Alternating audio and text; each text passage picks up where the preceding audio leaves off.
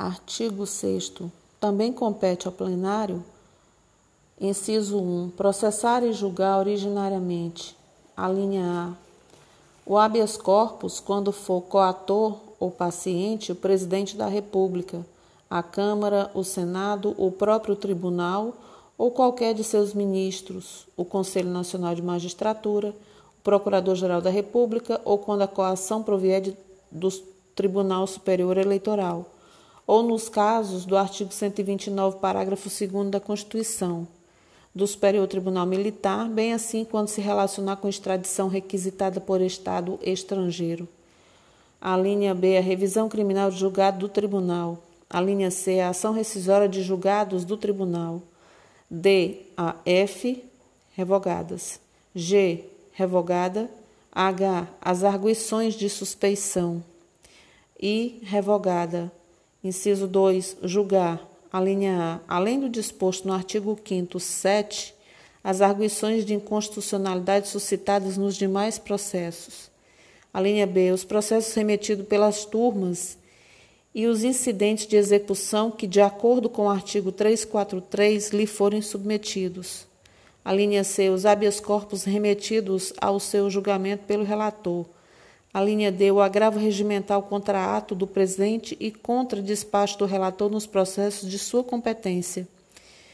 Inciso 3. Julgar em recurso ordinário.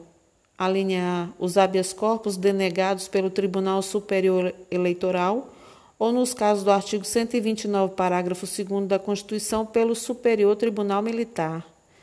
A linha B, os habeas corpus denegados pelo Tribunal Federal de Recursos quando for coator, ministro de Estado.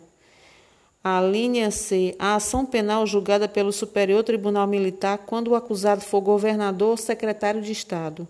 A linha D, as causas em que forem partes estados estrangeiros ou organismo internacional de um lado e de outro município ou pessoa domiciliada ou residente no país. Inciso 4. Julgar em grau de embargos os processos decididos pelo plenário ou pelas turmas nos casos previstos nesse regimento. Parágrafo único. Nos casos das letras A e B do inciso 3, o recurso ordinário não poderá ser substituído por pedido originário.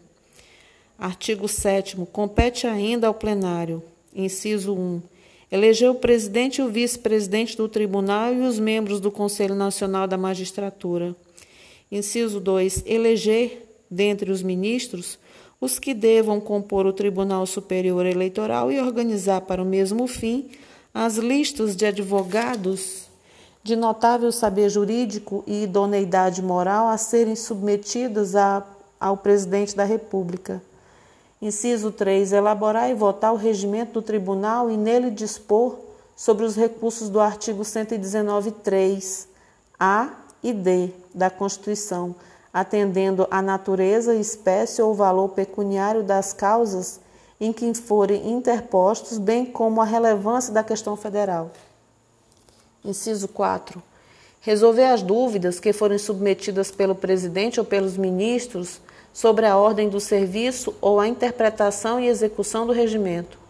Inciso 5. Criar comissões temporárias. Inciso 6. Conceder licença ao presidente e, por mais de três meses, aos ministros.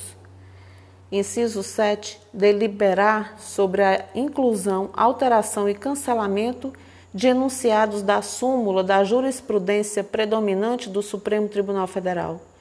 Inciso 8. Decidir administrativamente sobre o encaminhamento de solicitação de opinião consultiva ao Tribunal Permanente de Revisão do Mercosul, mediante prévio e necessário juízo de admissibilidade do pedido e de sua pertinência processual a ser relatado pelo presidente do Supremo Tribunal Federal.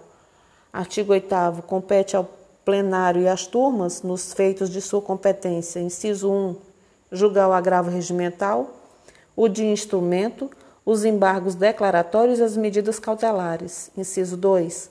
Censurar ou advertir os juízes das instâncias inferiores e condená-los nas custas sem prejuízo da competência do Conselho Nacional da Magistratura. Inciso 3. Homologar as desistências requeridas em sessão antes de iniciada a votação. Inciso 4. Representar a autoridade competente quando, em autos ou documentos de que conhecer, houver indício de crime de ação pública.